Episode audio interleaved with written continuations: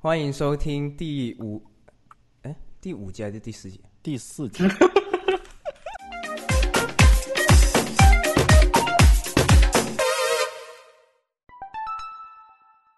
欢迎收听第四集的代码之外，我是 Randy，我是 Geekplex。呃，这一期我们邀请到了捕蛇者说的两两位主播过来跟我们一起串台。那个大家好，我是 Like 九 M，然后我是捕蛇者说的主播。今天呃非常激动，能够和 Randy 还有 Geek Plus 一起来串台。对我们也是好久没有串台了。然后呃两位也是两位的播客，我每次都听了。对，也是算是从一开始就是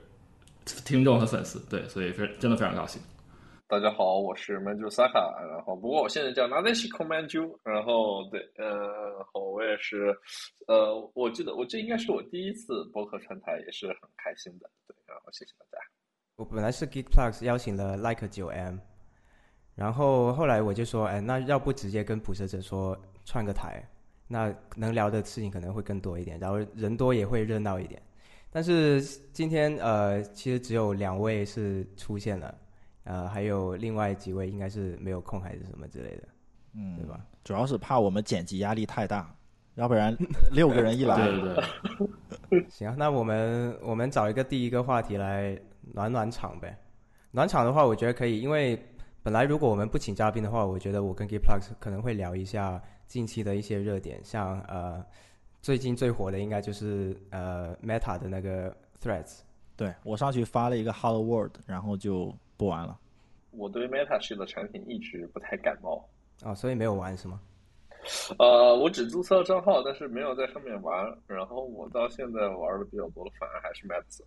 其对，其实我也有注册账号，然后上去时不时会刷一下，然后发现基本功能缺失的有点多。就我觉得主要有两个点吧，第一个是它不能搜索内容，比如说我当时想搜索一个，比如说 Python，然后它就只能搜账号，但不能搜文章的那个。呃，文字推文的文字，然后它第二个就是它没有一个 following 的那个信息流嘛，它所有的信息流都是给你推荐的那些名人啊，然后就感觉呃你看到都不是你想看的，所以就又回到推特了，相当于。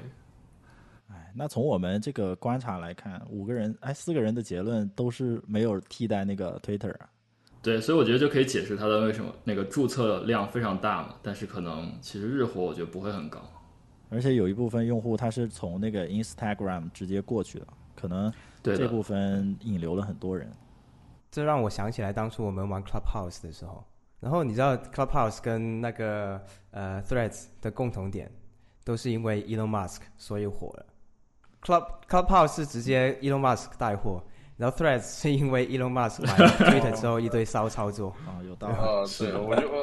啊，我觉得最主要的还是因为那个。呃，伊隆马斯克要去和小扎比 Dick Size 啊，对，没有，反正呃，话说回来，就是当时 Clubhouse 让我们觉得闲聊这个形式，呃，做播客还是挺好的。后来是，然后我们就，我觉得就是当时我们聊下来的东西，然后影响到我们现在做代码之外，所以我就特别，我其实特别特别羡慕或者嗯。或特别觉得像捕蛇者说这种有有每一期都有具体话题的这种博客是很不容易的。嗯，就是因为如果你有特别的一个主题的话，那你你得做大量的这种 research，你才能保证你这个这一集是有内容的，而且就就跟写博客一样，就是你你怕你说出来的东西是是错的，所以我觉得这种压力会特别大。但捕蛇者说，我看捕蛇者说应该是一九年开始开始做了是吧？嗯，嗯，所以，我哎，我们刚好可以聊一下捕蛇者说，就从建立起来，然后 就说一说，可能你们应该没有在公共场合聊过跟捕蛇者说这个节目相关的一些东西吧？有吗？可能应该是第一次聊，对。哦，对啊，那就可以刚好在我们节目里面聊一下这个，就比如说，呃，你们是什么怎么发起这个播客的？可以聊一聊。嗯。对，那我来聊一下吧，然后 Marissa 可以之后补充一下。就是，呃，对，就是大概是一九年那会儿，我刚来美国嘛，然后当时也是相当于 transfer 跟 Geek Plus 差不多，transfer 来美国，事情告一段落，然后呃比较闲，想找点事情做，然后播客实际上是我从一八年就开始有一个想法，因为当时听特别多英文的那种呃技术和 Python 相关的播客，就英文技术播客特别特别多，就是尤其比如说你说就聊 Python 的，也可能有五六七八个吧，然后就聊的特别细、特别深入，比如说一个库啊，或者一个什么新的 feature 出了，他们马上就可以聊起。然后我当时觉得这种氛围特别好。嗯，然后看向国内播客平台，因为当时也听不少国内的播客，就感觉嗯也有少量技术播客，但是这个基本还是一个空白。对，呃，因为我们都知道那个国内播客元年真正说起来是二零年嘛，所以一九年的话是相当相当空白的，所以当时就想啊要不要自己来做一个。然后后来我就在推特上接着发了一个帖，就是说那个我想做一个呃编程程序员 Python 相关的播客，然后有没有人想一起加入？然后呃当时反正就是拉到了 Manjusaka、呃 Adam 和赖新涛三个人，相当于我们其实之前也有一些交集吧，就是我们几个人就是也线下多少见过面或者网上有嗯交流过，然后就比较自然的组成了一个这样的呃主播团队。嗯，对，然后就开始这样。嗯，嗯，当时我记得那个九梦好像私下问过我们，当时他他有一个，他说我有一个很好的 idea，就差几个呃主播了。对，嗯呃是的，然后而且然后但是我们最开始不知道怎么去做剪辑，呃，我们就于是去找了当时呃 G G Talk，呃就是也是对对对对梁杰，对对。对，梁杰播客老前辈了，我们去向向他寻求了不少经验。对，他也给我们就是在剪辑和就包括我们最开始的一些流程，就像那个呃嘉宾和我们各自用一个就用设备，然后分别就收集音轨起来录这些细节，都是他传授给我们的。嗯，最后再然后我们另外一位伙伴小来，也就是加入到了我们 team。小来是比较后，就是后面对，差不多一年以后吧，对。嗯对，是的，他当时我记得是，呃，就是相当于说从社区进来的，对，从我们的播客群里面进来的，对，然后最后就形成了我们现在这样一个五个人的规模。嗯，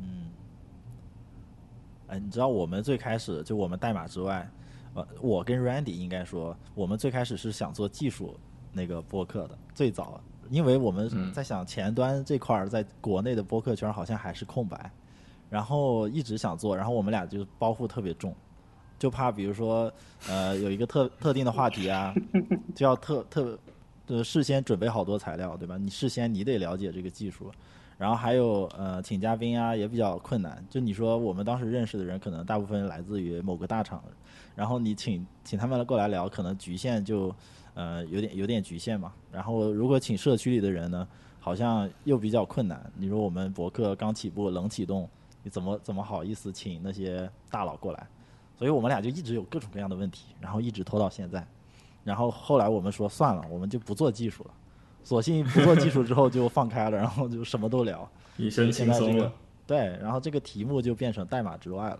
就本来可能是代码之之内。我我想问，就是那你们在做每期那个 podcast 之前，它不是呃有一些特定的话题吗？你们会提前准备吗？还是怎么样？会吧，就是会，嗯，我觉得联系嘉宾肯定是花时间最多的，因为你要找到合适的人，然后呃确定合适的话题。相当于我们的提纲是会和嘉宾一块儿准备的。然后，嗯，其其实之前 Randy 说我们每一期可能要花大量时间做 research，呃，但事实是我没有花特别多时间。就比如说我可能聊一个，呃，就比如说聊 Python 的一个库吧，那我可能去大概看一下这个库。呃，做了什么？然后就是下载下来试用一下，整个过程我觉得应该不会花费超过半个小时。然后相当于我会尽量站在一个对这个东西完全不了解的呃局外人的视角去提问，因为我觉得听众也是这样嘛。就如果你们特别聊一开始就聊一些很细节的东西，听众就是也 get 不到点。嗯，对，所以其实还好。对。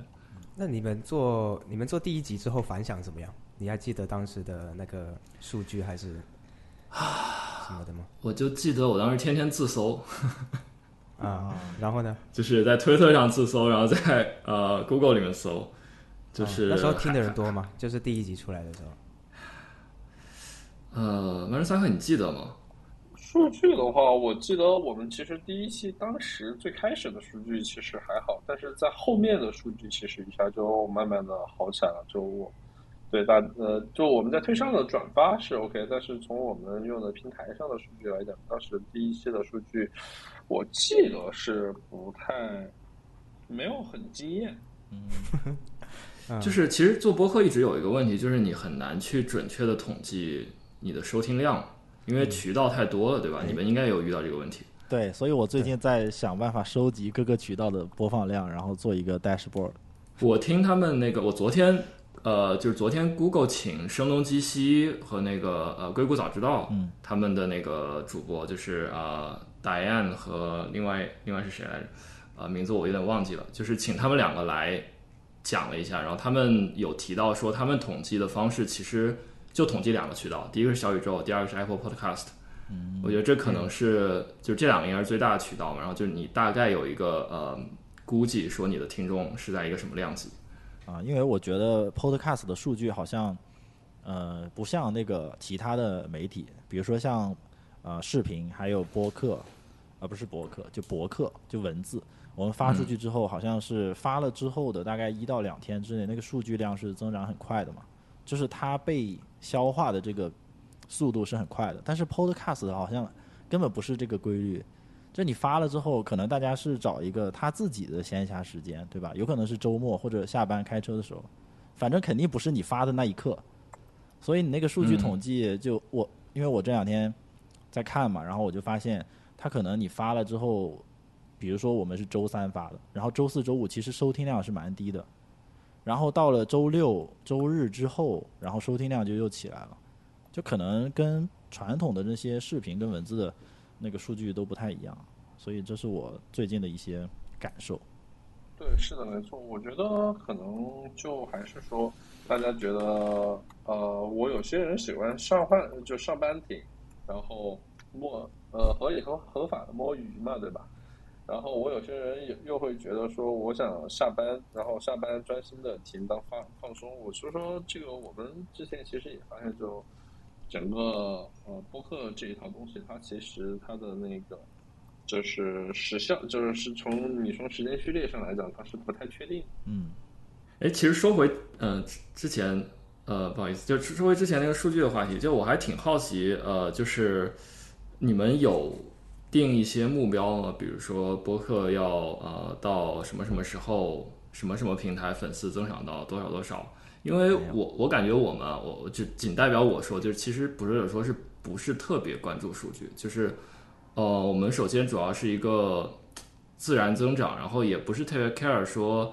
呃比如说它播放量是多少或者呃小宇宙粉丝是多少，然后所以我比较好奇就是你们的想法是怎么样？对我就我的性格更随意，我们其实做这个本来也是一时兴起，就是那天我跟 Randy 突然在想。哎，我们都拖了三年了，为什么还不做？然后说不行，现在就做。然后 就是闹，然后直接点开那个，我们都直接点了个那个 Zoom，没有找什么专业软件，然后也没有什么设备，当天就直接开始，然后直接录，都是即兴的。然后呃，录完之后感觉还可以，呃，发了之后第一期其实反响，嗯，就第一期我们其实没什么期待嘛，所以它的反响还对我们来说还算比较好的。然后我们就说，要不再接再厉，再啊连着录两录两期吧。然后，所以我们那段时间呃更新频率比较高。然后 Randy 他正好有空那段时间，所以我们那段时间就加班加点啊，把这个正好在兴头上，然后抓住这个兴头一直在录。所以我们是没有太 care 那个数据，然后也没有什么目标。所以我们对对，我们连受众都没想，就是我们其实没想清楚自己。呃的 podcast 发出去到底谁会在听，都没想过这些问题。先先做，现在我们做事情就先做。I see，而且也不靠它赚钱了。对，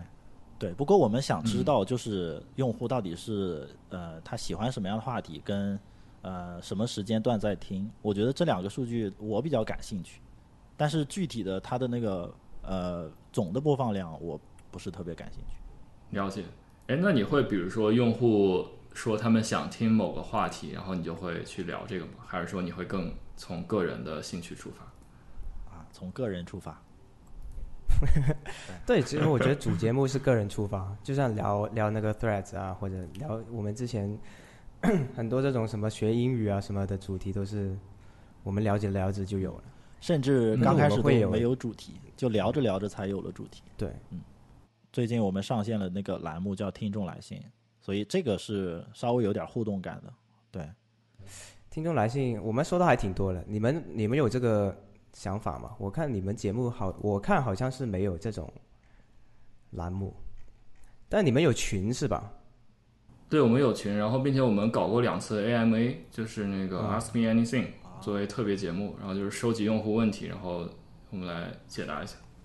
但是捕蛇者说那个他的那个听友群实在太 technical 了，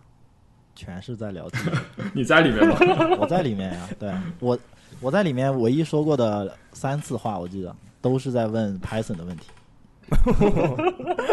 对，我还你知道吗？我还挺惊讶，就是我们群竟然没有变水，然后并并且没有变成见证群。然后因为你想，它是一个墙外的群，理论上它是没有审查，所以你在里面讨论任何话题都是 OK。然后我们就是作为管理员也是比较宽容，就是说你只要不太过分，对吧？呃，就不会说不让你讨论什么。但但其实既然没有水话，你你们那个完全水不了啊！嗯大家的话题实在太 hard core 了，就聊的都在聊什么 PEP 这种，你怎么怎么插什么见证啊曾经有？曾 曾经还是有的，这一点我要说明，曾经还是有见证的老哥的，不过后面被踢了而已。啊，哦啊有吗？有有，曾经有就是然后就突然突然一下扯到了什么呃，我都忘了他他他的经典言论什么，就然后最后被踢了，就嗯就是我的呃管理群，因为我们群有接近两千个人，一千多个。然后我我的管理原则是这样，就是说你可以讨论任何话题，呃，因为这不是一个说只能讨论技术的群，但是你不能是一个魔怔人。就是如果你就是发一些看起来很魔怔的话，然后不论你的观点是什么，我都会把你踢出去。哎，你们你们不是也有群吗？对啊，你们群我看还挺活跃的。不活跃啊！我们那个群其实人现在还很少，所以我们什么机器人啊，然后还有什么其他的见证什么都没有，暂时。但有热热心粉丝，嗯 对啊，还挺好的。我觉得那些粉丝，就我觉得做了这个 podcast 之后，最感动的就是能看到一些，能看到一些反馈，就是对你的评论。其实我我对于对于数据，我更关心的是评论。就我每年嗯会看的是评论，而不是播放量有多大。因为每每次有一个新的评论，我就挺激动的。我觉得这其实也是，就不管你写博客也好，还是做节目也好，就是你遇到真诚的听众，然后他们告诉你方法的时候，这是一个很 sexy 的事。嗯，对，因为其实大多数人在网络上都是不发言的嘛，然后你得到了一次发言，无论是黑你的还是粉你的，其实都很珍贵。呃，黑的还是少一点。是黑的还是我算了。哎那你们捕蛇者说有遇到什么黑子什么的吗？有有有黑粉有的有的有有有。有的哎，分享来听一听，就是遇到有哪些尖酸刻薄你先你的评论你先说吧，你先说。不是捕蛇者说还能遇到黑子啊？就这就这么那个什么的，你想不到吧？对，想不到。哦，我记得有说我们就中英夹杂的，然后有说那个太装了的，然后当然还有一些正面正面建议，就比如说我们初期的一些剪辑，还有就呃 noise 的一个控制。对，这这个我们虚心虚心接受，并且就是已经改进了。对，嗯，呃有哪哪些是不接受的？说我们太装了。然后那个最新一期有批评我声音的，然后就 就是说啊，我的批评你声音声，音还说，对对，批评我那个什么，就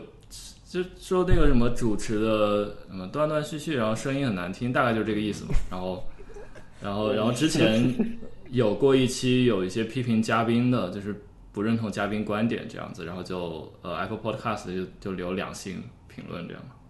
有的有，哦，但我觉得就没有就没有特别过分的吧，就是没有那种就是不可理喻的。我觉得这些就是虽然有些观点可能我们不认同，但我觉得都是可以理解的。对，做公众人物确实是有这个烦恼。你随时，你即使像我们这样做个播，我们只是做个 podcast 而已，而且也没有多少人听。结果都要承受这种，就是这种很很很没意思的这种 对你的攻击，或者他们可能不认为这是一种攻击我。们收到的第一条负面评价是说 Randy 吧唧嘴，不过那个还好，我觉得还好。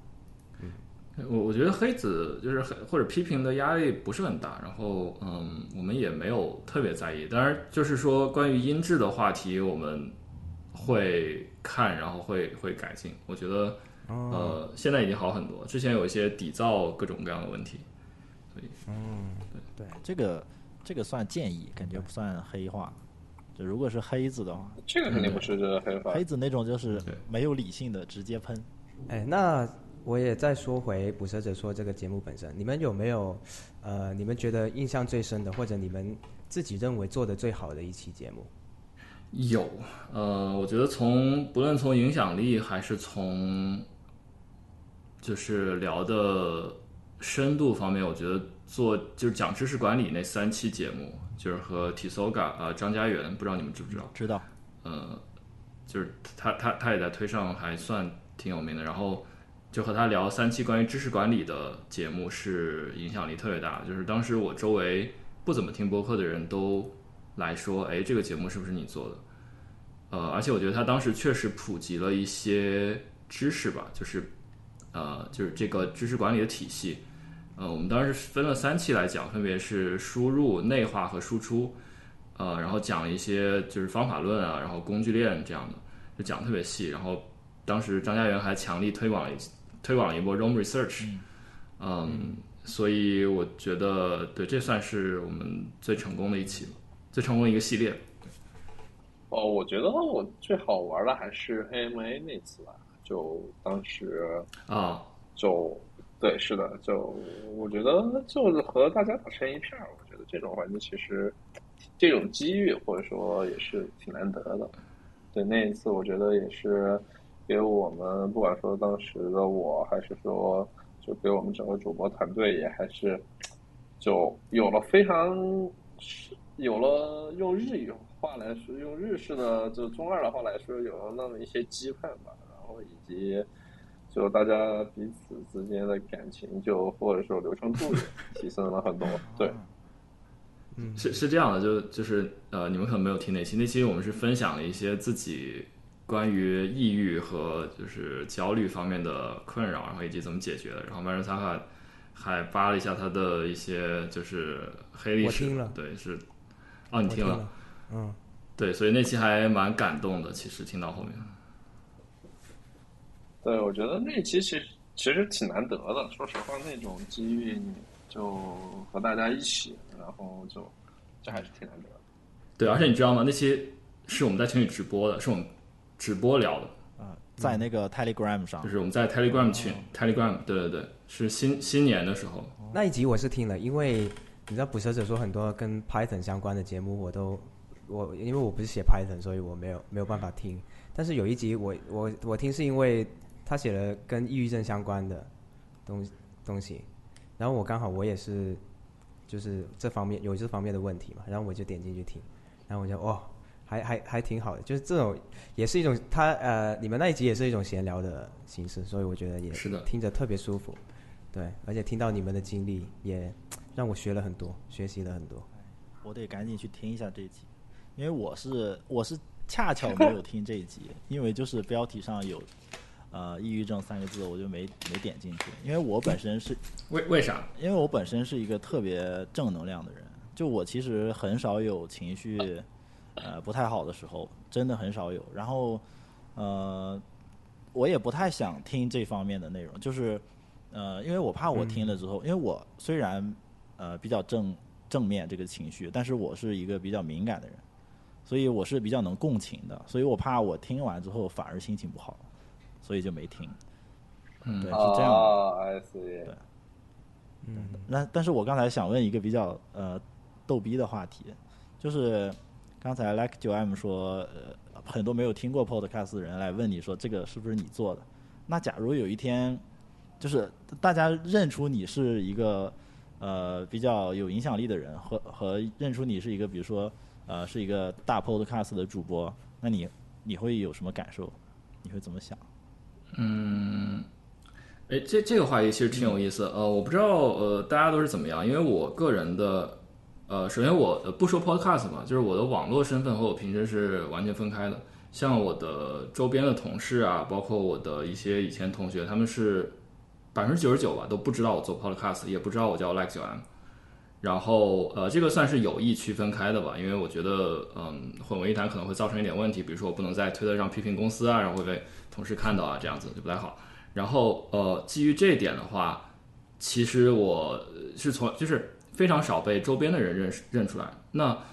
换句话说，如果是比如说在网上一个人过来对我们的播客呃发表一些评论的话，其实这个是很自然的，因为他就是我用网络上 Like 九 M 的这个身份做的。就不存在说被人认出来这个过程。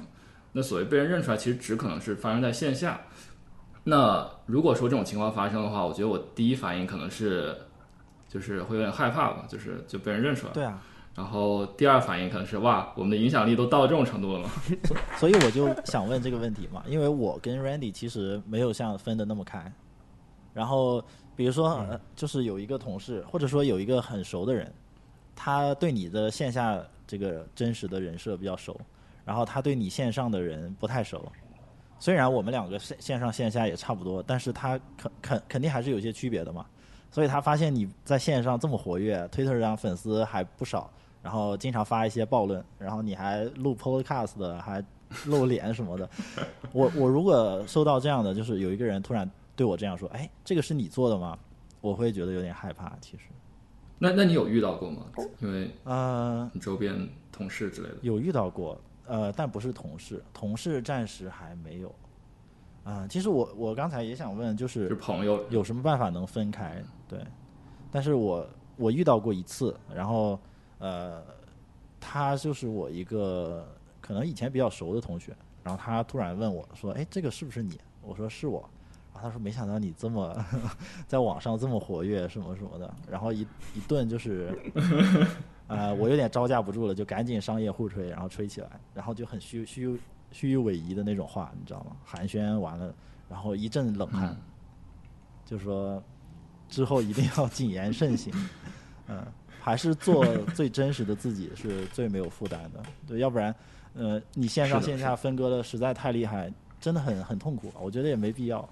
所以就是线线下什么样还是线上什么样，但是最起码就是比如说呃一些呃特定的言论最好不要说就好了，对就能引起特别大争议的话题，还有自己因为这些呃能引起特别大争议的话题，其实本身自己也没有想的特别清楚，然后呃毕竟还不成熟嘛，很多事情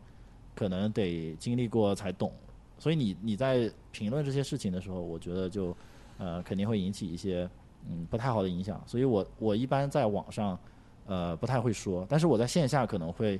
比如说两个人吃饭，我当然会就是评论一下，比如说社会时事啊什么的。啊，前段时间比如说技术圈出什么事，然后我我肯定线下跟大家约饭的时候会说，但是我在网络平台上我会我是不会说的，因为我觉得嗯在网络上说话呃责任感要更强一点。呃，我其实。我其实就，我好像 在网上就没什么隐私啊，因为我之前做拍档的原因，对，然后大家一提到就 Python 圈的南极萨尔法，可能就知道是我，然后包括我现在的有一些客户的负责人，然后以及，嗯，以及像我之前在阿里的老板都知道，配上那个南极萨卡就是我。啊，其实我也是，那你不会有心理压力吗？但是你们线下会聊你们网你网络上面发的东西吗？应该不会啊，会啊，嗯，对啊。我比如说，我和我老板还沟深入沟通了一下 Home Lab 应该怎么样去搞的问题。这个都，这些话题都还正常。哎，这个挺好。比如说你涉及到什么呃，最最容易引起争议的，比如说两性话题，这种话题你都肯定不太可能在网上说，对吧？因为我觉得，那我在网上倒是发表了不少这方面的观点。不过我自己，因为我整体的观点，我其实是偏就中立，或者是说我是就有一点就传统里面老呃老好人好好先生那种。对，所以说我自己就呃发一些，然后如果有争议的话，我会及时的就终止争议。这个东西是这样。怎怎么终止争议？是不不说了吗？就把别人骂回去？就就呃，首先如果说是双方观观点差异的太大的话，那毫无疑问没必要说，对大家鸡同鸭讲，就你讲你的，我讲我的，鸡同鸭讲而已。但是如果说是我们之间是有一个交集，那么我就会去呃争取形成一个呃中间的一个共识，就就形成交叉的这一部分就 OK 了。这一部分其实呃很多时候还是能做到的。对，其实我，呃，我不知道 Randy，但其实我自己，呃，也是比较透明的，在网上跟线下，而且我之前还写个人的那些年度总结，感觉写的太详细了，很多隐私在里面，然后现在都不太写了，就是因为我怕哪句话暴露了隐私什么的。对，然后我是在想，呃，因为我最近在看一个哲学课，然后然后它里面涉及到一些观点，就是呃，他们古希腊那个哲学是在一些辩论的场景下发展起来的嘛？就大家一堆哲学家就在大街上，对吧？我拦住你，我对你有问题，然后直接问，就有点像杠精的意思。然后那个什么苏格拉底，就是最最早的那个呃奠基人，他申辩辩，对他他说真真理越辩越明嘛，但其实像现在那些网上大部分是有点杠精的意思，所以你怎么区分这些杠精跟你呃有效的讨论？就是杠精跟有效的讨论之间好像只有一线之隔，然后这一线又很难找，所以你你们是怎么辨别的？其实我很多时候是 I don't give a shit，呃，关心你是不是杠精，因为你要杠起来的话，我觉得能杠得过我的人其实还是不多的。然后，可能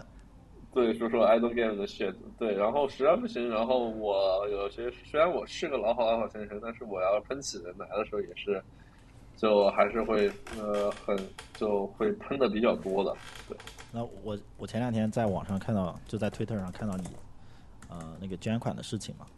然后不是有很多人就有负面的评价，我当时也是震惊了，就这种事情也有负面的评价。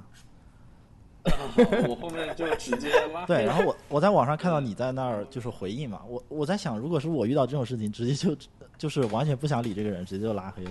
啊，因为其实我回应并不是回应给他，而是说我回应给他能不能看掉他这回我这条推的人，这是回应的一个目的，嗯，这是很重要的一个目的，就是你是回给他其实是某种你是意义上回给其他人看的，对他某种意义上是，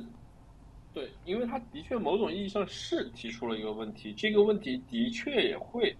呃，嗯，就让人去担心，说我做公益这个事情有没有价值，或者说它的意义在什么地方？这的确是这个问题，就是问题存在。呃，虽然说虽然说他回的不是时候吧，但所以说，呃，我回就说是我是为了给大家解释，而不是为了给他解释。嗯，然后对于他的反应，说实话，I don't give a shit。哦，哎，那我觉得，呃，那要不 Man 萨卡顺便在这个节目里面聊一聊关于这个捐款的事情，呃，跟大家说明一下，嗯，你在做一个怎么样的捐款，你在帮助一些什么样的人？呃，首先来讲，其实首先我觉得大家如果说没有特别的需要的话，那我觉得，那我觉得其实就可以去做普通的事情就 OK。呃，我觉得你去你去就比如说是腾讯公益，或者说支付宝捐款，或者是其他的，呃，随便做一些就 OK。它的确是可能存在一定的资金的浪费，毫无疑问是可能存在，但是实际上在目前的监管下。这个水平已经是被压到很低的程度了，就说，而且而且说实话，我觉得，呃，就我们做公益的，其实是有些时候是需要抱有一定宽容度的，就说，即便你知道它可能是一个有可能利用公益来盈利，但是如果说他能真正的做事儿，那么我自己是不介意他去盈利的，因为大家其实说说白了，大家都是趋利性的动物，你呃都不是圣人。然后你要指望，嗯、说我一个，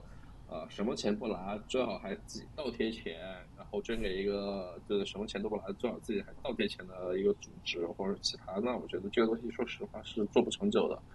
相反，我觉得如果说他能有自己的从捐款资金中有一定合理的比例抽成来达成他们就说呃就多赢嘛，那我觉得这我是能接受的。呃，然后这个时候就腾讯公益或者说支付宝这些，目前来讲的话，一些主流的慈善基金会其实都可以试一下。然后捐款额其实也不会太多，就比如说我最近月捐的，像比如说呃蔷薇基金，我每个月月捐两百，然后还有比如说像那个腾讯的呃，就说腾讯支付里面有那个给白俄工人爱心午餐的，我每个月捐款一百。其实大家可以开一下这种定时捐款，我觉得其实。做到这些，大部分的时候捐款其实就够了。嗯，那你说说你现在捐的那个是一个什么样的东西？然后有一个什么样的效果？我现在捐的还好像有点多，呃，就是那个一对一的，你可以说一下。大凉山那个，嗯，呃，一对一的那是一个春晓，他们，我对他们唯一的怨恨就是他们压的抢学生太烦了，得八点或九点我起来抢学生，对。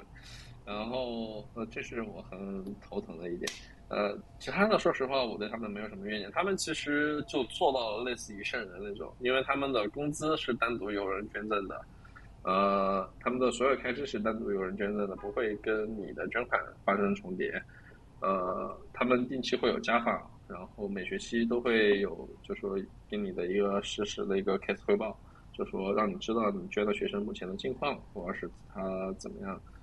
呃，对，还他他们基本上都是这些事儿都还是做的很完善的。但是说实话，抢不抢得到他们的学生，我觉得大家随缘吧，真的随缘。抢学生的意思是说，就是你跟这个学生的匹配，哦，就想捐不一定可以捐到。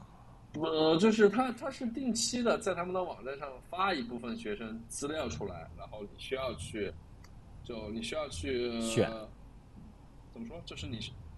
对，就是你需要在定期的时候去，呃，就是说表明，就是说点这个学生就抢，就是你能就你去拿到这个学生的捐助权，嗯，就是这样。OK，这里稍微有一些奇怪的点，对，有有就比如说，如果有一个人他想去捐的话，他可能会想捐给自己觉得还不错的学生，或者说就自己中意的那种学生，但可能这个这个学生他会把一部分的学生资料放出来。就让你自己对，就是那受欢迎的学生，可能就是确实很多人想捐他嘛，那这个就会造成抢的问题。呃，对，但是呃，他们的抢不是因为受欢迎的学生多，而是因为他们现在能覆盖的学生少，是这样一个问题。他们可能人力也有限了，对。对，因为他们现在全职也就算全职半全职也就十来个吧。那我想问，就是。什么驱使你最开始做呃捐赠这件事的？最早啊，我本身是救援队出来的，我本身是救援队出来的，然后救援队算是退了之后，我就在用一些其他方式参加公益。做做公益这个事儿对我来说也没什么特殊的动力和不动力吧。奥特曼想变成奥特曼而已。那关于捐赠，我还有一个奇怪的点，就是因为我自己其实也在做，但是我。不会对外外人说，任何一个人，我都不会跟他说我在做这件事情，因为我感觉我做出来的，呃，就是我感觉我说出来的话，可能会就有一种有一些炫耀的目的。对我，我就在想，我如果说出这种话，就是我最近在做一件很公益的事情，然后这是不是呃给把压力给到了对方？所以我一般不会说这件事情，然后就自己。哦不不不不不，我觉得其实你这个是个很错误的一个。思思维就是你做公益，你一定要去说出去，你一定要去告诉大家你在做这个事情，而且也不断的分享，这是很重要的一环。就因为你其实你其实看我那条推下面，你其实能发现很多人他对于公益其实还是有很多误解的，这是毫无疑问的。然后就包括说呃，我捐的钱能不能用到正道？呃，我就说是那个学生会怎么怎么样，或者是其他的东西，就。呃，很多人还是会止步止步不前，觉得说，我呃没有我做不了很多事儿，就说我水坑里面有很多鱼，我救不了所有鱼，于是我一条鱼都不去救。你也不能去苛责他们说这个想法不对。所以说，这个我们能做的事，就是说我们把我们自己的经历去把我们自己的一个经验分享出来，告诉他们说，水坑里面即便有很多鱼，我们救不出来。但是我们只救一部分，那么这个也是值得的事儿，而且你去分享这些东西是能够吸引很多新人进来的，这是毫无疑问的。嗯对，但是我还又在想，因为可能我的想法比较幼稚，或者说我想的东西太多。因为我在想，如果你做一件帮助别人的事，呃，你很难，就像你刚才说的，很难衡衡量他在短期内，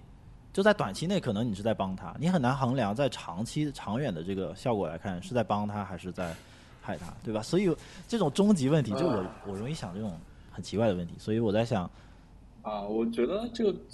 说实话，你即便神，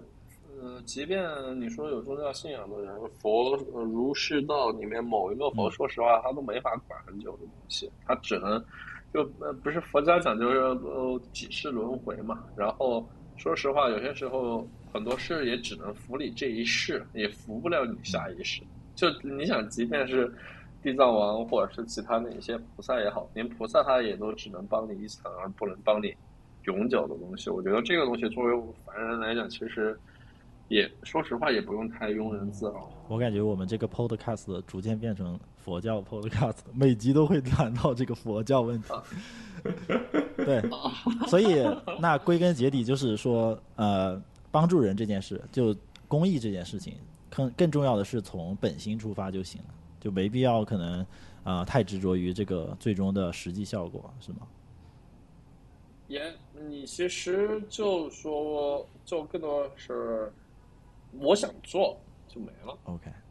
理由就是我想随手帮，我今天心情不好，我想随手帮你一个没了，这是最好的 OK，就起心动念更重要一点。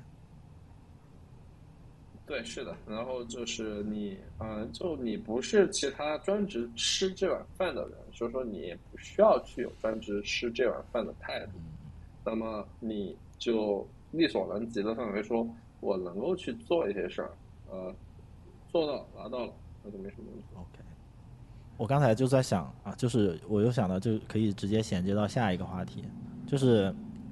嗯，我们其实我们几个人都在网上呃发一些博客，就是以各种媒体的形式在输出了。然后我们可能某些输出的形式或多或少帮助到了其他人。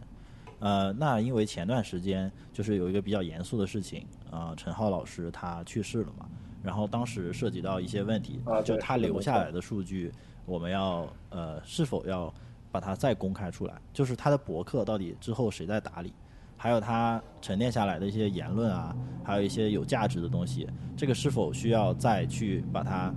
呃就是长久的保存下来，然后再公开出来？呃，反过来我们自己想，就是我们自己的数据有一天呃是要怎么长久的保存？嗯、因为我之前看那个 Like 九 M 他的那个博客写过这方面的话题，所以我在想，是不是你有什么想法？对，就就是首先，呃，陈陈浩这个事情，我觉得是技术圈的一个非常大的损失吧。嗯，就是我我觉得他去世之后，能够很明显的感，你就能感受到推特上缺少了一些本来应该存在的讨论。就是说，有时候我会在想，呃，比哎，比如说呃，Meta 上架了 Threads，对吧？如果陈浩在的话，他会不会呃说一些什么？他肯定是会说一些什么，然后底下会有一些讨论。那这部分东西其实就呃随着他去世就有点消失了。那嗯，我觉得还是蛮可惜的。然后，然后我个人也就是写过缅怀陈浩文章嘛，我觉得他的嗯，就是对于中文技术圈的呃价值以及他个人的一些嗯呃就是性格魅力吧，这个肯定是无可估量的。呃，我觉得在我们四个人中都是肯定对他都是非常正面的评价。对，然后有一些这种呃少数的黑子，他可能我觉得不是一个特别正常的人吧。我觉得只要是一个正常的人都不会去黑陈浩，所以嗯，我也不是特别在意这种人的声音。对，就是关于呃数据的长久保存，呃，我其实是个人比较感兴趣的一个领域。然后我个人这最近几年一直在思考，呃，像可能大家比较熟悉的就是我一九年写过一篇文章，叫那个呃 “People Die but Long Live GitHub”，呃，翻译成中文就是说人终有一死，但是 GitHub 会长存。嗯，它其实就是在分析说你有什么渠道能够让你的数据在你死后仍然能够保存，并且被公开访问，就是当然是你希望被公开那些数据，对吧？那想来想去，从现在这个时间节点来看，可能只有 GitHub 是一个最靠谱的平台。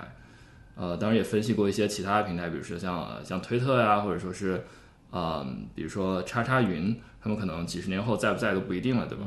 但我觉得 GitHub，因为它是因为代码其实是现代人类社会的一个基石嘛，就是你的所有东西都是构建在代码之上，然后并且代码的 history 也是会被会被 Git 保存下来的，所以 GitHub 它天然就有一种这种呃，你可以理解为现人类现代社会的基础设施的意味在里面，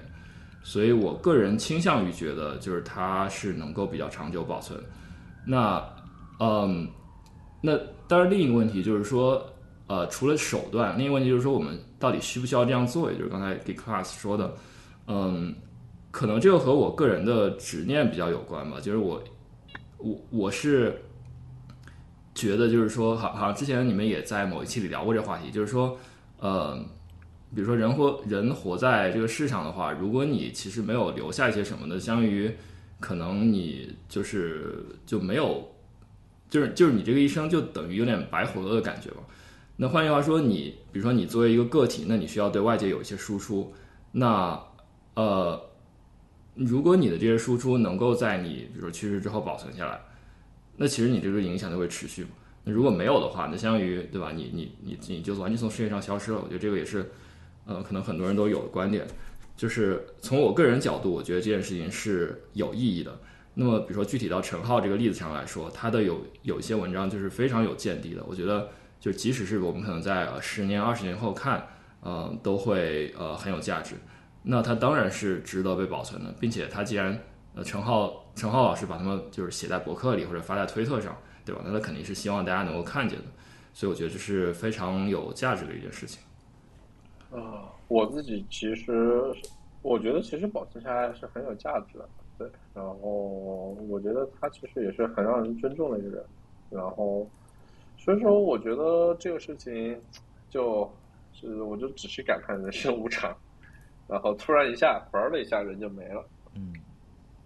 对，人生无常。但是我我想说，就是，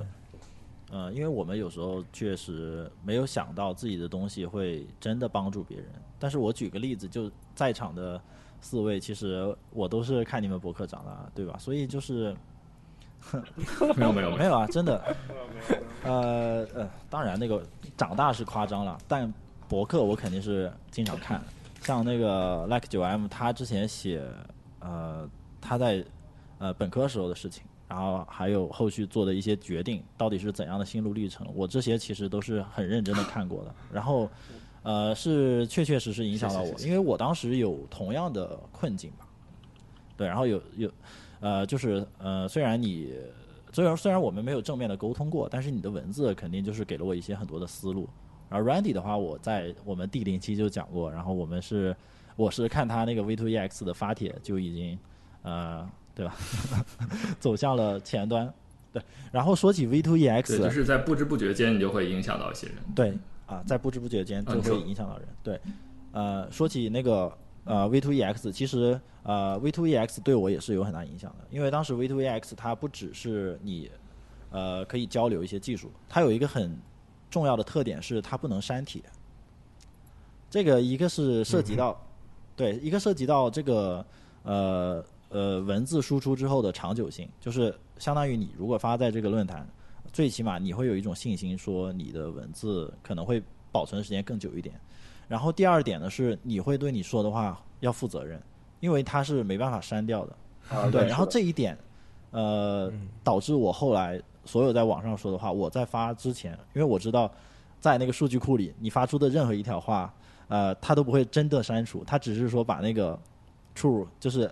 delete 的那个那个字段的 true 改成 false，对吧？或者说 false 改成 true，总之就是它还存在在数据库里，没有说删掉，只是显示不出来了。所以我当知道这个机制之后，然后还有 V2EX 它不能删帖的这个机制之后，我我就会会想，我说的每句话其实都是非常重要的，所以你一定要认真对待说出的每一个字。这这个到影响到我现在，所以我现在很少呃再回到刚才，就是很少说一些引起争议的话题，尽量避免。其其实这个我稍微有一点呃，可能个人不同的看法，就我觉得。呃，你对对说出的话负责，这个肯定是我们希望遵守的一个信条。呃，比如说一些东西你需要先查验一下再发，但是我觉得可能也不必有那么大心理压力，就是说，因为你作为一个人你是会成长的，就你发出一些话，然后呃后来你发现，哎，这个可能当时说的有点问题，那其实就代表你成长，对吧？那我觉得你这个东西一个错误留在网上，其实这是一个你成长的像足迹一样的东西。嗯，就我我比如说我经常看我几年前写的一一些博客，我发现。我现在想法和当时是可能完全不一样，或者说当时的一些很强烈的感受，我现在没有那么强烈感受了。那我觉得你输出的东西，实际上你是一个你当时想法的一个切片或者一个一个 snapshot，就你把它写下来，然后就把它是保把它保存在那儿。那即使说它不是那么完美，它可能有错误，它也是反映你当时的一个想法。那你几几年之后、几十年之后再回过头来看，你会发现，哎，你是你的想法是这么这样一步一步演变过来的。然后你发现你当时有些。呃，不对的地方，然后你现在比当时的认识更加深刻了。我觉得这是一个，嗯，这这这这可能就是你能够感受到这样一种变化，是在我看来非常有意义的。对，然后另外一点就是，我记得很多人都说过，啊，不好意思，就是很多人都说过那个，呃，就说你怎样成长是最快的，其实就是通过犯错，对吧？我觉得你，呃，比如说你有一个技术观念，你说出来，然后被人指出是错了。那其实你在脑中可能就永远记住这样一个知识点了，就是你绝对不会忘记它。我觉得这从这个方面来讲，它也是有价值的。所以呃呃，总结来说，就是我觉得呃说话要谨慎，这个肯定是没错，但是呃也不要对犯错有太大的心理压力。对，嗯，对我其实还好，我不是说说话有多大的那个心理包袱，然后我我的心理包袱没有那么大，然后我只是呃在想就是。呃，很难有一个确切答案的话题。就是我怕，我不怕犯错，我也不怕发一些掷地有声的观点，就明确的观点，我不怕说。但是我是会说，呃，避免那种你实在找不到正确观点的话题，比如说政治，比如说两性这些话题，真的是永恒的有争论的话题。所以你，你很难在一个人生阶段发表出一个你。就认为这个永远不变的观点，然后你你发出来，它一定会引起很大的讨论，然后这个讨论是，呃，怎么说，穷尽很多人的力气都找不到一个完美答案的。它它不是说，呃，你真的就是花多少时间，或者说你做调研就能找到一个，就像我们理科，比如说你做一个呃函数，做一个公式，它是有一个确切的能算出来的答案嘛？那有些话题它真的没有答案。都几千年了都没有答案，所以这种话题我就真的不想不想聊。一般呃，在推特上经常会遇到这种的回复啊，很烦，然后我就直接无视了，都不想再回他们。其实我想说回刚刚那个关于呃这些文章或者我们公共的言论如何被永久保存这个话题，其实呃像我我写博客，其实除了想要。就是分享更多的东西给别人看之外，还有另外一个私心，就是我我是希望我的后代，就如果我有后代的话，我会希望我的后代通过我的博客去认识我。比如说，可能以后我有儿子或者孙子，那我的孙子可能我现在对我的爷爷可能没有什么影响，因为他他他他那时候没有互联网，他没有留任何东西。但是像我们这一代，如果我有一个孙子，可能。等我已经 等我已经去世了之后，他还可以通过我的博客看到我当年年轻的时候写过的这种文章，来通过我的博客来了解他的爷爷，对吧？或者说，如果我没有后代，可能我的侄女啊，我的侄女，对吧？他知道他舅舅是一个怎么样的人，对，这个好有意思。我我，对对，我特特别特别同意。突然想起来，那好像写这种回忆录，就我的什么什么，好像都是写作家，就是因为他本身有输出，所以很容易被收集起来。那这样就会引又又会引发，sorry，就是这样就会引发一个问题，就是那不是像《黑镜》里面某一集，就是他用你的这些一生的语料变 一个 AI 的你出来。我比如说，我我我可以假设啊，假设我可以和十八岁的时候我对话，我觉得会很有意思。哎，有道理，有道理。我没想过这个。其实我在想，我要是和那个 Jam，我要是和那个 Jam 十八岁的时候对话会是啥样？我其实很好奇，那个 Jam 十八岁很嫩很嫩的时候是什么样。呃，当时应该挺愣头青的，我觉得。对。什么都不懂。反正我觉得，呃，因为很多人害怕公共表达，但是我个人是会觉得公共表达是一个好事情。第一是让你现在的人了解你，第二其次是让你之后的人了解你，对吧？嗯，所以，所以我之前也在一篇博客里面写，就是，呃，一个博客的死掉不是它不再更新，而是它无法访问。所以我其实也挺好奇，就是我不知道现在在座的各位，就是你们会不会想说，呃，你们如果某一天你们老了去世了之后，你们会怎么去，呃，把你们的账号密码，或者说你们博客的这些什么续费啊，什么东西，这这要交给谁做？就是要怎么个交接的流程呢？你们有想过这个问题吗？呃，就比如说像陈浩老陈陈像陈浩，他那他博客会不会有一天就是域名没有没有人知道怎么去续费，然后我们就没有办法再哦，他那个已经被人备份到 GitHub 了，备备份到 GitHub Pages，所以没有问题。对，嗯，我觉得我也会采取类似的形式，就假设 GitHub 当时还存在的，当就是到时候还存在的话，嗯我也会。我其实对我的资料、数字资料的存储倒是没有太大的执念。那账号密码什么的呢？你你们有想过那怎么留下来吗？你的 Bitcoin 的 private key，啊，对，我的对 Coin，呃，Coin 的 private key 倒是已经做好，就是说预案了。然后，不过我自己连我自己遗体我都全部捐出去的，我都，所以说我留再留一些数字的东西，对我来说，我觉得我没有什么太大的执念。就是我不在乎，我不太在乎我的账户不能对被登录，只要它能被访问，它是 read only 的，我觉得完全 OK。我觉得这里还有一个区分，就是有一些数据其实我不是很想留下来的，就是它关于我个人的事件，那个小毁，关于我，我觉得我这个个人就是一一粒尘埃，就完完全没有必要，呃，关于我个人的任何信息留下来。但是我觉得可能我说出来的言论，呃，或者说我发表的作品，就哪怕是一篇博客，我觉得都算是一篇作品。那这些是我想留下来的，因为我再说回刚才 Randy 他，我是很同意，就是呃每个人都要勇敢的表达的，因为很多事情就是因为我们在我们的这个观念里面，好像经常说什么呃多说无益啊，说的没有做的好看啊什么的，就是我们不太鼓励大家表达。然后我觉得大家是一定要说出来，你不说，大家怎么知道你心里想什么呢？然后我们那些呃很多场景就是好像呃我比如说我们呃中国人分别的时候，就大家说什么一切尽在不言中，然后敬酒的时候说啊都在都在酒酒里然后你有的时候你很尴尬啊，你你你在想，我知道你对我的感情，但是你说出来我我会更了解一点，对吧？就是你勇敢的表达，然后呃发博客，还有发博客，很多人觉得自己写的博客没有价值，然后对别人没有帮助。刚才我已经举例了，你任何一篇博客肯定对不知道世界哪个角落里的人有帮助，所以你勇敢的发表一些言论出来，我觉得是呃对这个世界都是有有一些帮助的。然后只要是你发表出来公开过的言论或者说作品，我觉得都是值得保存的。所以我我我会刚才就是分两部分，我自己个人的一些数据，什么 QQ 号啊 这些，微信啊啊、Bitcoin，我觉得 Bitcoin 这些呃都无所谓，都都是关于我个人的。但是我如果发表出来的呃一些博客啊什么的，我会真的想办法把它保存下来。然后渠道的话，真的现在能想到的，我觉得 GitHub 真的是比较呃可信的一个渠道了。嗯，不过归根到底，我觉得我对人类是有信心的。就是说，我觉得随着你想，你你们这么想，就是说，我们现在是处于人类数字数字社会的早期，对吧？我们才迈入比如说计算机、互联网的时代，不过可能二十三十年。那现在大部分的人其实还没有遇到说你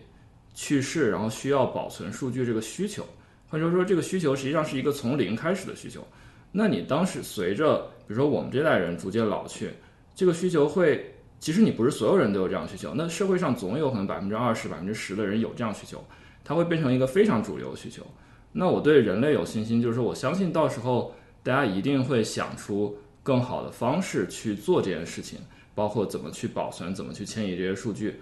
因为它是一个如此普遍的需求，就是我不相信，就是大家会就是坐以待毙，对吧？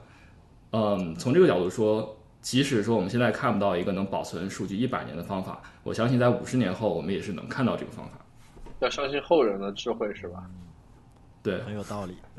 这段话给了我无限的信心。但说实话，我持相对的悲观态度，因为其实你说的对，我你说的对，我们的确是处在数字早期的一个情况。但是呃，我们已经面临了第一代的，就是说不少的先行者去世了，这是我们已经面临的一个问题。对，然后所以说在这种情况下，我觉得我们以后能不能放心的把自己的东西交出去？我觉得其实也就是看这几年能不能有慢慢的就专门做这一块的方案的公司出来，然后对，然后就不然的话，我觉得所以说我就可能还是持悲观，因为这个东西，因为说实话它的体量太少。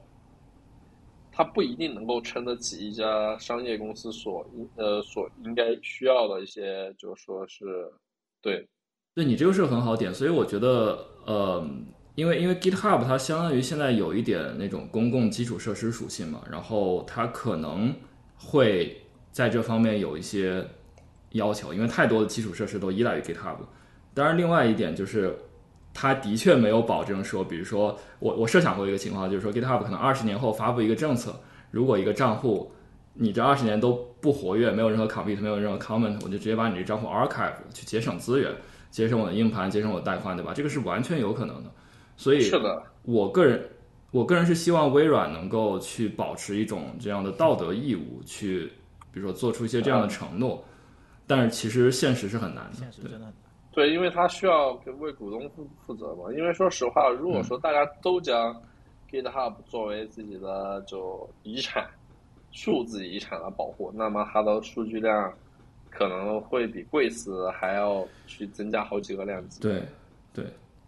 对我对 GitHub 还是相对有信心的，因为呃，我对微软比较有信心。你像你像可口可乐也存在了一百多年了嘛，对吧？微软我觉得从任何一个角度都不亚于可口可乐对人类影响力。那凭什么微软不能存在一百年？所以微软能存在，凭什么 GitHub 不能存在？这个我觉得是呃，我是有信心的。但是我对于它保持这样一种道德义务是不太有信心的。对，从比如说推特。呃呃，Reddit 最近的所作所为，我其实还是比较悲观的。对，哎，我我刚才想到一个。更简单的方案，就是我可能想象力比较有限，但是我在想，就是我我现在比如说在戴 Apple Watch 嘛，它时刻监测我的心跳，如果它突然监测到我心跳停的那一刻，我就把我的 SSH key，然后还有一些我如何部署我言论的文档，然后传给我的下一代，或者传给任何一个可信赖的人，就是然后我我这个传递的方法已经写在文档里了。他只要再带带着那个 Apple Watch，这可能将来这个设备更先进一点啊。但是反现在反正是 Apple Watch，然后你你这个检测到你心跳骤停的那一刻，然后再传给下一个人，我觉得这个已已经是一个比较可行的方案了，好像。这个这个有的，这个有的，赖信涛好像在用，对，但是我具体忘了叫什么名字。这样，所以我现在想到就是非常有效的方法，就自己写一个非常完善的文档。然后把自己如何，呃，数据保存的这这一方面的步骤全部写下来，已经就是很好了。那你们觉得有哪些资料你们是想留下来的，是值得留下来的？博客吧，博客推文代码，代码代码对，那肯定。我代码就还是别留了，代码无所谓是吧？这我我也觉得我的代码好像无所谓，代码其实无所谓，确实。我觉得我其实所有的数字的东西好像都都不太有所谓。我对这个事情倒是看了，说实话倒是看的挺淡的。这个，因因为你的那个帮已经通过帮助别人传承下去了，是吗？就是，倒也不是吧？我觉得就是怎么说呢？就，哎，没必要去强求什么，就。如果说时机到了，就就是很多东西就是万万法随缘嘛。然后这个东西，我觉得我对他的执念就没有那么重。我觉得能传承下去是好的，但是也不必为了这个而就是说烦烦恼、烦心、烦，然后导致说自己的各种负面情绪啊或者其他。我觉得是这样。嗯，还好，我们我们肯定也不会烦心，但是就是，对啊，对，可能。听众听完我，可能听众听完我们这期会觉得我们几个人好像很 很自大一样，竟然还觉得对自己的资料好像有多重要一样。对，没有，我觉得是大家的 scope 想太大了，就是不用去想你的资料对对公对公共空间有什么重要性，而是去想对你的自己的家人有多大重要性就 OK 了，就对你的孙子来说就很很重要啊，嗯，对吧？啊，就对，exactly，是啊，就是比如说，我就很想把我的这些声音啊，呃，我的这些视频啊，我的这些文字啊保存下来，就让我的后代，无论是多久的之后的后代，都都知道我是一个什么样的人，这很重要。万一万一要是我没有后代怎么办？没有后代也也没办法。像像像以前技术做不到，我觉得现在技术完全可以做到，就是让每个人都能够去嗯保存一些给呃你的朋友后代看的这些东西，还是挺好的。对，特别是我觉得特别是声音和视频，因为我之前有一次整理我我家可能十几年前的硬盘，然后我就看里面的资料，我就发现了很多我们以前我们家里可能我二两三岁或者五六岁的时候，他们他们拿那那那种以前的那种很老的相机拍的那些视频，有照片有视频，但是我觉得哇，当我我看照片的时候，觉得嗯也就就就是那样吧。但是当我看到有视频，它有声音、有画面的时候，我就觉得哇，就完全跟图片是完全不一样的感受。就是你可以听到你小时候的声音是怎么样的，你你你的母亲、父亲在那个年纪，他们是就是他们真真的像一个活人一样，在你能看到像一个活人一样在在动、在运动、在在走的那种感觉，跟图片是不一样。所以我现在就慢慢嗯觉得说，呃，如果我要留下一点什么，我就多拍视频或者多录我的声音，可能会对我之后会更有就回忆。这个这个我太同意了。我最近就疯狂给，也不能说最近，就自从有了孩子之后，我拍视频的那个频率就高太多了。然后我的那个什么 iCloud 的存储都不太够用的样子，因为我我在想，我之前是幺零八零 P 嘛，我后来就二 K，然后后来四 K，然后我就一定要越高清越好，因为我在想，它将来会有更好的设备。比如说现在它有那个 Apple Vision Pro，它去看 Vision 对啊，Pro，他去看的时候可能更逼真一点。那就是像 Randy 刚才说的，直接就在自己把这个三 D 还原在自己周围，然后身临其境，自己回看自己小时候的样子，然后听自己父母在那一刻在做什么。我觉得真的太有意思了，所以我现在疯狂的拍视频。我每天嗯我的那个，我觉得我 iCloud 里面 都是要塞满的那种。我现在已经很少有自己的东西了。嗯不要用 iCloud，就买个 NAS 吧，然后八盘位，然后一呃八盘位，然后 我看一下找啊，啊一百二十八 T 啊水泥必须的，这个迟早要买，肯定得买。中年技术男的话题离不开 NAS 充电头，充电头，我今天我今天刚买了一个充电头，这个会不会显得油腻？哦，我昨天我昨天刚买了一个是吗充电头，来报报参数，来报报参数吧，一百二十瓦还是七呃，还是九十六瓦？六十？五瓦的那个小唐新出的那个四个六十五啊我也看到了。啊，对对对，那个这样的我哎，它那个是不没有没有 hub 的功能的是吧？就没有那个数据传输的功能是吧？呃，它只是充电传输，它只是充电。嗯，然后耐克九 M 现在还没，然后心理年龄还不到中年男，他现在看着我们俩一脸懵，我们是几个一脸懵逼。我还没有开始囤 充电头，对，因为感觉美国的充电头太贵了，对这个贵了。没有，我跟你说，为什么 Like 九 M 没有买，是因为美国充电头真的很贵。我今天买了一个，还是在那个 Prime Day 减价了百分之五十的情况下，还是三十刀，然后它最高充电瓦数是一百二十五瓦。你你知道这个充电头在国内价钱都肯定比这个便宜，就反正就是便宜七倍吧，就汇率，我觉得。哎，不过刚刚我们讲到那个视频，我我我又想到，本来如果我跟 Gayplugs 要聊这期，可能另外一个话题是 Vision Pro，所以我不知道大家有没有看呃 Vision Pro 的那个发布会。然后刚刚为什么想到，是因为它 Vision Pro 的就那那一天的 WWDC 有一个场景，就是你那个人戴上了之后，可以拍那个他周围的那个环境，嗯吹蜡烛，对，然后就再戴上去的时候可以还原那个当时的这个场景。然后我们都没我们都没体验过，但是这个概念我们应该是大概能 get 到那个意思，就是可能也能达到我们刚刚说的那个，可能更加身临其境。对我看了不少那个数码测评博主，国内国外他们描述看到那个场景，就是那个不知道三 D 照片或者四 D 照片，反正就是说都是非常惊艳，就感觉那个场景就像在你眼前一样，所以嗯，我觉得应该挺震撼的。那对，但是有一个问题就是，如果你是那个人，你是戴着头套的那个人，那在你的孩子、你的家人眼里，对你的印象就是你戴着那个眼镜。不要，就是当你比如说吹蜡烛的时候嘛，哦你跟你孩子庆祝生日，结果你戴着个眼镜跟他庆祝庆祝生日，没错，你是把他们拍进去了，但是他们对你的印象就是你戴着个 这个戴着个眼镜，用户体验还很有。道理啊。对，啊，我我们现在在想的话，微信 Pro 会不会最大的应用场景是首先会应用在色情里？毫无疑问，我觉得毫无疑问。技术都是由色情发展起来的，什么串流服务啊，对吧？串流服务、呃 AI 什么都是如。果啊，这个时候是不是应该要请立党来做一期节目？我一直都很想请一些很有争议性的人物上做 这样的吗做节目。那你已经请到曼珠萨卡了，我没有发生公共舆论事件，我我不是什么争议性人物，我就是个小小透明我我知道你在阿里内网不是叱咤风云吗？当年是吗？啊哪一年？啊，没有没有，我就只是喷了下逍遥子而已，然后其他也没什么 引号只是，只是我我另外的一些朋友输出的还是猛，然后啊、反正我朋友有把有把孙权喷了，然后喷了或者是各种各样的之类的。嗯，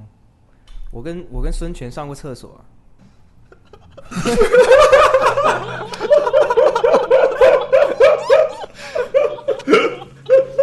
那我那我还跟孙权共进晚餐呢，这个算吗？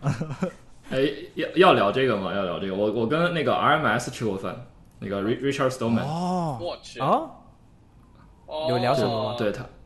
他他他他那就我们没有聊，因为我们没有坐在一起。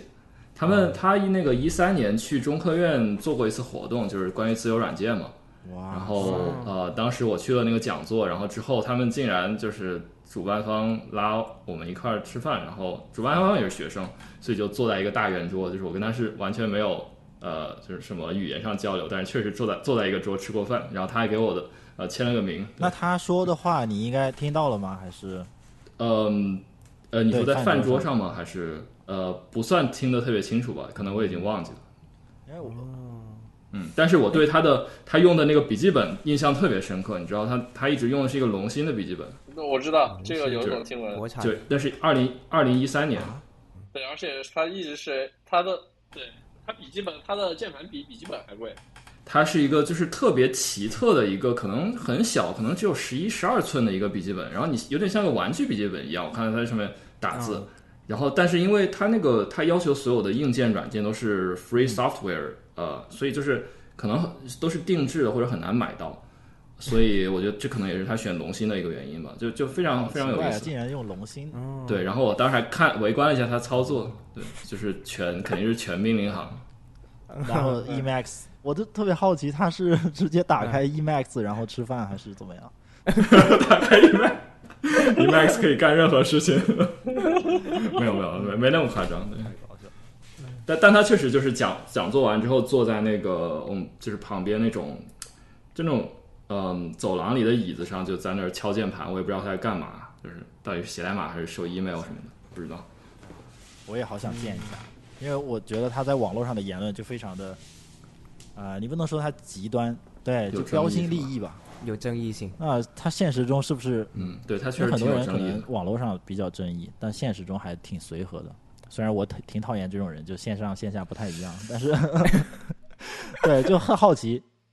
就好奇他是什么样的。对，这个具体印象当然不深了，但是他当时讲讲座完有那个用户提呃，就是听众提问环节嘛，就大家排队站到话筒前去提问，然后我也去提了一下。我当时不知道为什么那么特特别傻逼，我提了一个问题，我说，呃，这个呃，为什么 Linux Unix 社区里人感觉很多都留着那种大胡子？没有啊，这个问题很好啊。你说是不是？对我，因为我真的非常好奇，然后对，然后他又直接没有回答，就说我们这个还是那个呃，进到下一个真正的问题吧，然后就我就走了我了。还以为他会说是因为我们都是自由软件，所以工作量比较少，大家发量比较健康。跟听众再说一下，因为因为之前说的好像听起来我们有点那种个人崇拜的感觉，但但其实我就是想说，可能我们也不是吧，这只是一个单纯的讲述一下自己过去的经历，并不代表我们就觉得说 Richard Stallman 是一个呃权威或者就是这种呃领袖怎么怎么样，对。就为了有趣而聊的。单纯是有意思。对，嗯哎，我们要不顺便让 Like 这边分享一下清华的岁月吧？就是清华，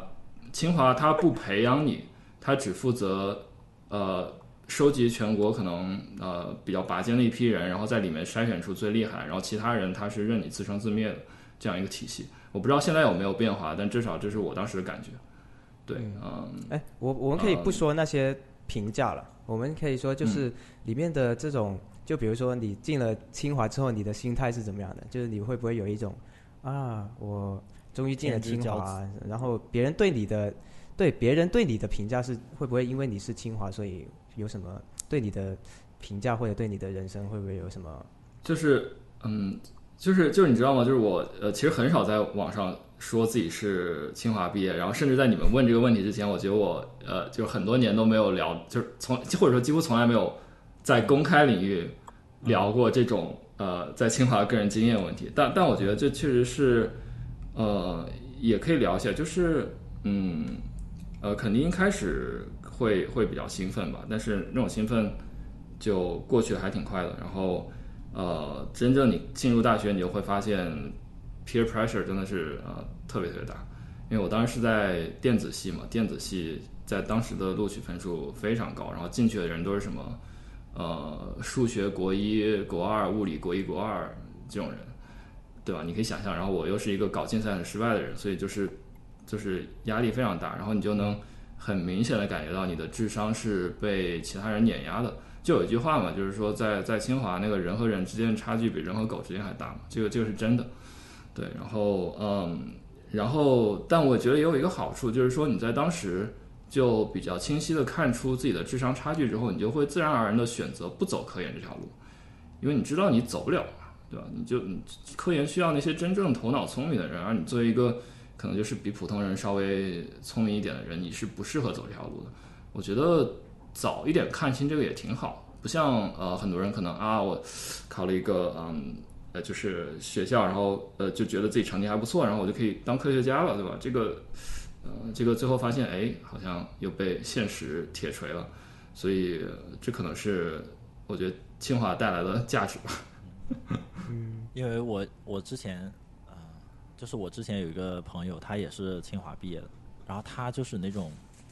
呃，我感觉他本来是一个天之骄子啊，就是省。前几名这样才才能进清华嘛？他他进了之后就被这个氛围影响，就是你你说的可能跟别人差距有啊很大，然后他就变成一个很自卑的人，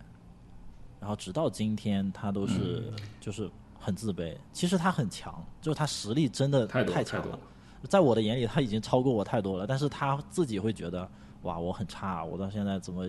一坨浆糊，什么都没做出来这样，所以我 唉。太多，就好可怕。这种例子在清华比比皆是。像我的舍友是那个呃内蒙古当时物理竞赛的第三名，全内蒙古第三名，然后进了那个全国决赛。然后他最后你知道怎么样？他最后退学了，没有没有拿到本科学位。对，嗯，为啥？然后就是他从大二就开始觉得有点跟不上，然后就开始翘课，每天去网吧，然后最后越来越跟不上，挂科太多，然后最后被劝退了。就是嗯，我们毕业的时候他。想试图留下来去上第五年，但是好像最后被劝退了，然后我们就再也没有联系上他。就是你怎么不劝他学 Python 呢？呃，他不是，他是这样，他就就就他当时对于编程课完全不感兴趣，他最开始逃的课就是数据结构，所以我的观观察是他对于嗯编程不感兴趣。但但我觉得这就是更大的问题，就是说清华它是一个。唯成绩论、唯成绩、唯科研论的一个学校，就是它的，嗯，就是你的什么辅导员，整个学校的评价体系，它只关注你的绩点，或者说现在可能要参考一些科研。它你在其他领域的事情，比如说你去啊，你唱歌特别好，或者你社团办得好，你社会活动好，他他不 care。嗯，我举一个例子，就是说我当时玩社团嘛，然后我想当社长，然后他们说。你的成绩由于没有在全系多少多少前百分之多少以内，所以你不能去当这个社长。我们认为这会影响你的学习。What the fuck，对吧？对，就是我想在其他领域去，就是做一些事情，然后学校说不行，你不能做，因为你成绩不够好。但最后我还是去当了，虽然我没有在学校注册成功，但是我实际上是社长。就是我觉得很荒谬。对，你那个是什么社？方便问吗？呃，推推理协会，哦，就是推理小说。哦，对我看很多推理小说以前。清华还是不太一样。幻幻想破灭，对于听众来说是一个很大的，像像我这种差学生来说，就是一个很大的安慰剂啊，像我这种就是对我 就觉得对，像我这种差学生，其实也是 呃，倒倒也不是我，因为我其实也认识不少啊、清华的同学，然后每个人的评价都是不一样的，高低不一样，这里就不再赘述了。嗯但是我是想从呃我的感受，因为我是从一个二本学校毕业的嘛，然后像你们，就比如说清华这个 level 的，跟二本的这个差距真的是有点太大了，你可能都想象不到。像你们刚才啊，二本二，我也是二本。我也是二本啊，这这里只有一个人不是二本，那我讲话就理直气壮了。反正就是，呃，因为我刚进学校的时候，呃，跟可能会跟其他一些大学生想的一样，就是我我在想，呃，我们学学习的目的是什么？然后进了进了大学，将来毕业之后干什么？然后我去同样的问题去问我的同学们，然后他们给我的答案真的是震惊震惊到我了，就是他们是说，我来大学就是为了享、享受这四年的，我就是为了玩的，我就是为了不想工作啊！我我现在 好不容易能有四年可以玩一玩，我高中过得那么苦，我为什么我为什么要想工作的事情？我我现在就想享受我这四年。然后这些人就真的是，啊、四年真的是都在玩，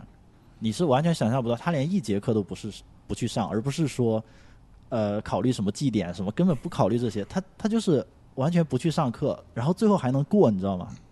你可以想象我们那个教学的。呃，质量跟考察的体系其实就是跟没有差不多，你就可以这么理解吧。呃，然后其中有一部分真的是特别好学的人，但是你是想不到这些人是为什么好学的，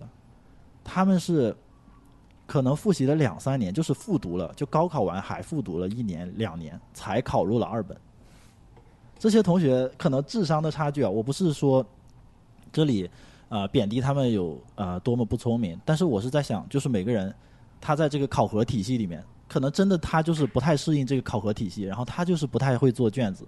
最后没办法进了二本，对吧？他非常珍惜这次机会，但是他的那个、在这个体系里他已经不适合了，他他高考已经证明他不适合这个考察体系了，但是他还是非常努力，然后最后最后过得非常痛苦。他就是他他做不了题，呃，做题不太行，然后呃又要又要想在这个体系里面有成绩，然后真的就每每个人都不是很很痛苦，呃，每个人都不是过得很好，反而是那种就是我刚才说的说一进来就说玩儿，然后他过得特别好，每天玩各种各样的游戏，然后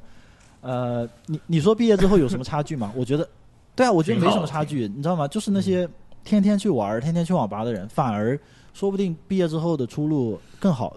因为，哎，我不知道对于清华来说这个有什么呃可以想象的层面，就是他可能我们当时找工作啊，毕业，他不是说像像像现在一样投简历的，因为你投出去的简历真的是一个人都不会看，就是说说的直白一点，就是，嗯，人家能给一份工作给你，你都觉得是怎么说，就非常幸运，就是你能能找到工作。然后我们的那个当时说什么就业率百分百啊，其实那个就业率百分百完全都是假的嘛，对吧？你都不知道他们，我我有一次跟我那个同学打电话，就我毕业之后跟我高中同学打电话，我说你在干什么？他说我在卖对联，他说我在摆摊儿，我当时都震惊了，你知道吗？因为我是呃毕业之后真的是找了一份程序员的工作，我们那个计算是学计算机的计算机系嘛，然后真正做程序员的大概只有三个人，就一百个人里面，嗯，所以我就在想，人生的差距有多大？你看你们可能，我觉得就算清华的同学退学了之后，一一样还是呃非常有竞争力的，然后能取得一番成就。像软软底这种，他退学了之后，到现在过得也非常好，对吧？但是像我们那样的学校，就算你不退学，说不定过得都没有清华退学的同学好。这个差距真的是天壤之别。就我觉得你们是，嗯，就是相当于不适合中国这套基础教育、应试教育的体系的人，就是因为你会比较喜欢编程，就是如果换一个体系，应该会非常好。而且刚刚 Giplux 说什么呃要复读，然后才能考上二本。我我我想到那本有一本书里面他提到提到就是，其实呃，一个人出生的那个年份呢，决定了他在比如说他高考的时候，这不是说什么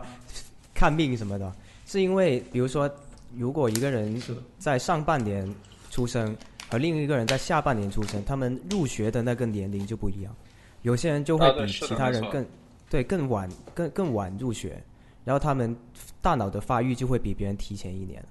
就提呃不是就就是比别人发育更早一年，这个。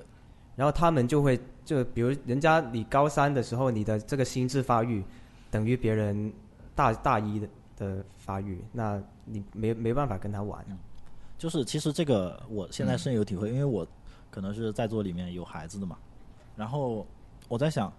呃，因为我孩子是后半年出生的，他跟前半年同样入学，因为入学都是九月份，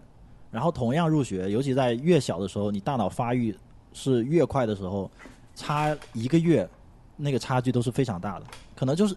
三岁的孩子的两个月，可能是我们的两年这种感觉，所以。呃，三岁入幼儿园的时候，上半年的同学其实比下半年的同学他要年长半岁，然后六个月的差距，可能就相当于我们大概六年的这个智商差距，或者说经验积累。你想一下，这个多么恐怖！就是我是一个比你领先六年心智的人，然后我跟你在同一个班里，这个就算不是智商的碾压，我的自信心也会爆棚，对吧？我碾压你啊，我在自自信方面碾压你。然后自信又是一个非常重要的因素。你如果有自信的话，对吧？你这个做什么事都会成功的。所以我觉得这个是一个客观规律，都不是玄学，就是因为年龄的差距。不过真的要从幼儿园就开始卷没有了，我还好，我不是我家里都不是特别卷的。我跟我太太都啊、呃对孩子的期待就是能健康的生活下去就好了。对我们不卷。我们最后还有什么话题作为结尾吗？我我可以再说一个我想聊的话题，就之前也有写在那个 doc 里，我觉得还算比较重要吧，就是嗯就是关于一个观点，就是经验是会过时的。就我一直还挺想强调这点，就是呃，比如说我们可能听众们听到我们今天分享了很多东西啊，然后包括一些人看到很多人写了很多东西，但你要考虑，就是说一个东西在它被写出来或者被发表出来的那一刻，它其实已经开始过时了。就是它即便首先我们不不讨论它是不是完全正确，就即使它是正确，它可能在你看到它的时候也是不符合现实的。就比如说举一个最简单的例子，我们的父母一般都是比较迷信学历论嘛，就是像我父母当时就是说你一定要读一个硕士，硕士就是比本科生牛逼，你必须要去读硕士。然后可能我知道很多人父母也有这种类似的想法，但其实从现在来看，这可就是至少对计算机专业，它可能并不完全正确，因为不，还是很你正确的。都这个我要插一句，在国内还是很正确的。嗯，OK OK，嗯，就至少在前几年可能不是特别正确，但现在好像又正确起来。就是说这个东西它是会变的。然后，嗯，我们在看到一个观点的时候，还是要去思考一下它的就是是不是符合当前的状况，而不要呃盲目相信。对呃，这一点我同意，但是我觉得，不过父母有些言论，其实有些东西，其实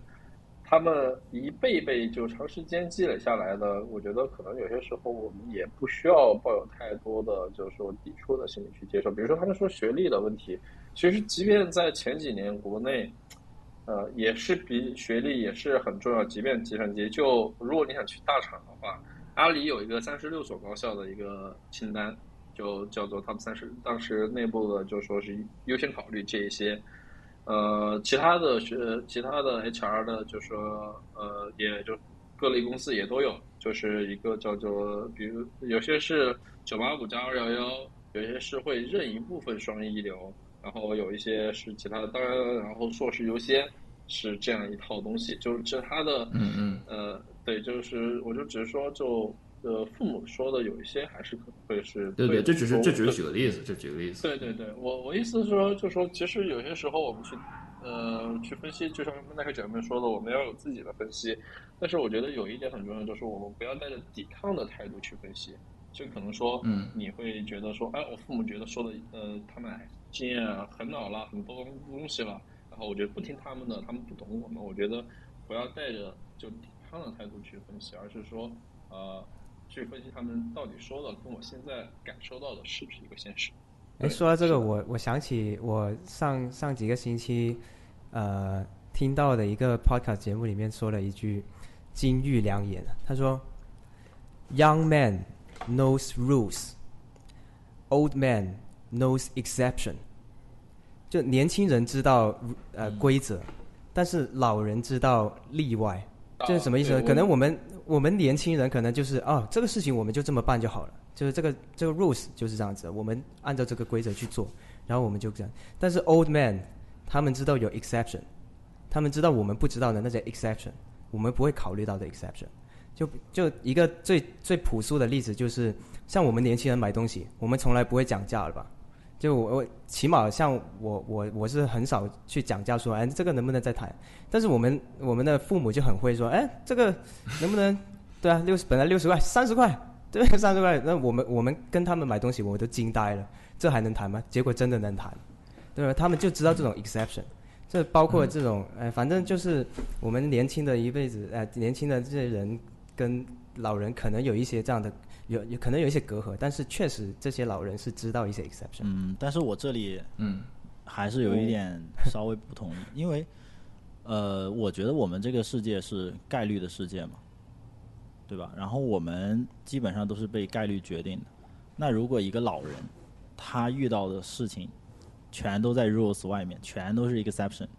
那比如说他他觉得就是路路上有一口井，他的那个井盖儿比如说被被人拿走了，然后走路的话，你可能就呃能看到那个，然后骑车的话就看不到。然后那个老人，呃，就我们通常的情况下就会觉得，呃，肯定能绕过嘛。但是那个老人他可能就，呃，他觉得你肯定会掉进去，因为他比如说他呃骑车掉进去一次，然后走路掉进去一次，然后他不管怎么样他都掉进去一次，全都是 exception，全都是概率外的东西。然后我们比本来那个掉进井盖里的概率是，呃百分之一可能，他遇到的这 n 次都是在那百分之一里面。你这个也是符合概率的，对吧？然后他就会把这个设设为他的 rules，他觉得只要人经过那条路都会掉进井盖，然后他就会告诉你不要去走那条路，你走那条路就会掉进井盖。但实际的情况是说，我们只要走过去，慢慢的都会看到那个井盖，然后就会避开，百分之九十九的概率都会避开那个井盖。但是他